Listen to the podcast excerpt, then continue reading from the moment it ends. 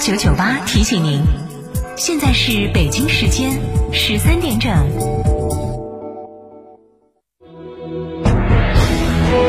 成都的声音 FM 九九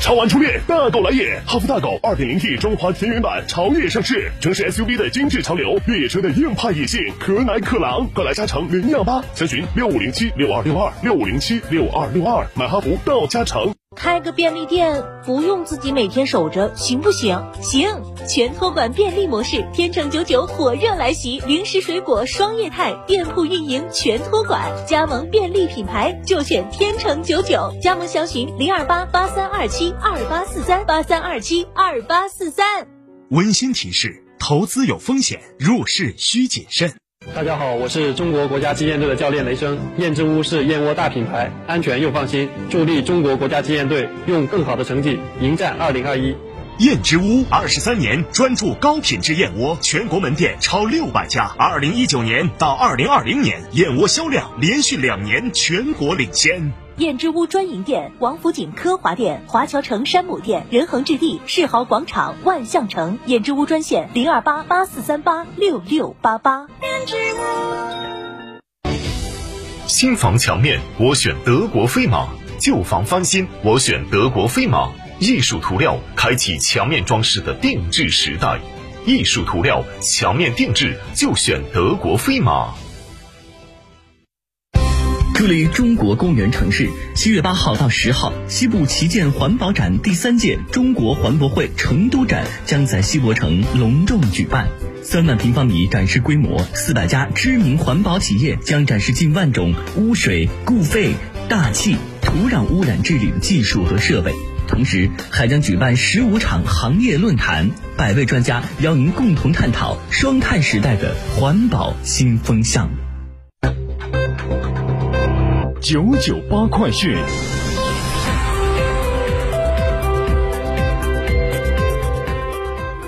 各位听众，下午好，欢迎收听九九八快讯，我是浩明，为您播报新闻。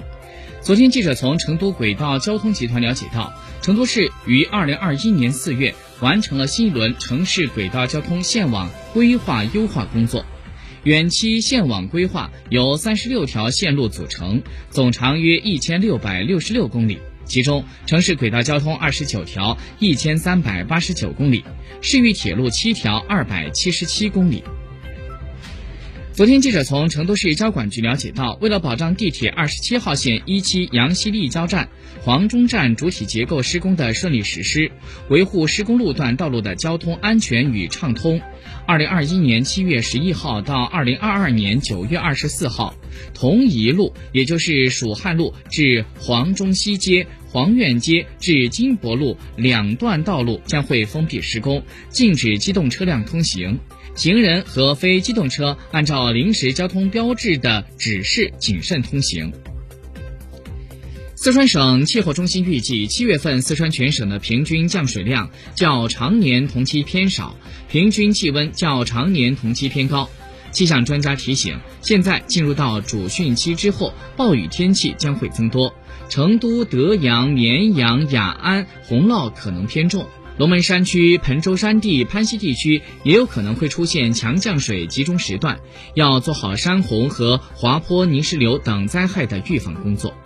来自于四川省气候中心的最新预测结果显示，七月份全省平均降水量一百六十八到一百八十八毫米，总体较常年同期二百点八毫米偏少。其中，阿坝州降水量为一百一十五到一百二十六毫米，绵阳、德阳、成都的降水量为二百二十四到二百六十八毫米。新华社消息，国家主席习近平五号晚上在北京同法国总统马克龙、德国总理默克尔举行了视频峰会。习近平指出，中欧地理标志协定生效仅仅几个月，就已经有着一百三十四个欧盟地理标志，一百一十个中国地理标志分别实现了在华和在欧的保护。根据深交所在昨天发布的消息，深交所党委召开了党委中心组扩大学习会议。深交所的党委要求立足新发展阶段，完整、准确、全面贯彻新发展理念，服务构建新发展格局，深入推进落实全面深化资本市场改革各项任务，办一件成一件，件件打造精品工程，推动资本市场高质量发展，更好地服务国家经济社会的发展全局。七月五号晚间，深圳举行新闻发布会。据深圳市的副市长陶永新介绍，深圳盐田港五二幺、宝安国际机场六幺四两起局部疫情处置工作已经基本结束，自此深圳全市均为低风险地区，深圳全市居民生活基本恢复正常。另外，自七月六号的零点起，深圳市民出省是无需再持有四十八小时核酸阴性证明。在七月五号的零点到二十四点，云南省新增本土确诊病例三例，无症状感染者两例；新增境外输入确诊病例八例，无症状感染者两例，无症状感染者解除隔离医学观察有一例。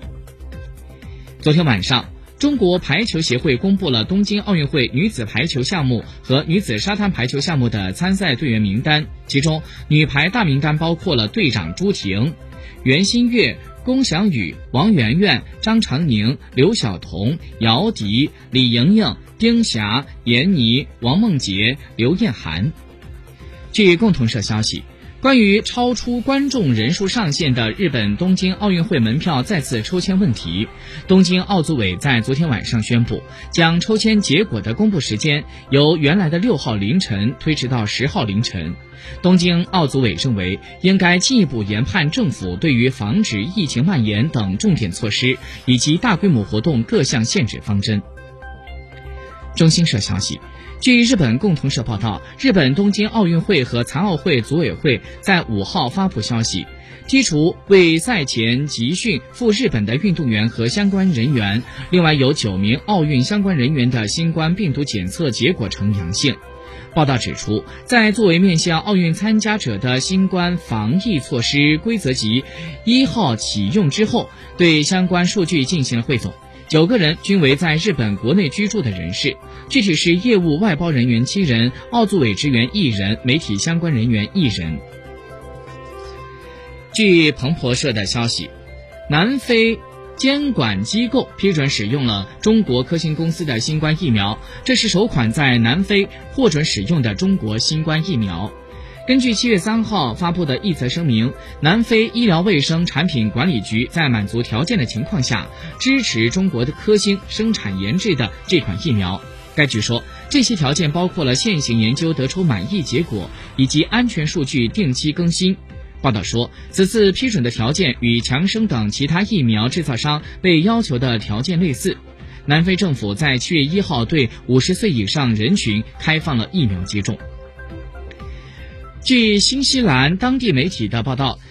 今年入冬以来，新西兰呼吸道感染病的数量大幅攀升，其中多数是病毒性呼吸道感染。由于病毒性呼吸道感染和新冠感染的许多症状类似，专家们呼吁有症状的感染者应该尽快的进行新冠病毒检测。据报道，奥克兰地区最大的儿童专科医院新航医院近日接收的呼吸道感染病例已经达到历史最高水平。奥克兰南部的马努考地区医院发言人表示，该院一天的接诊。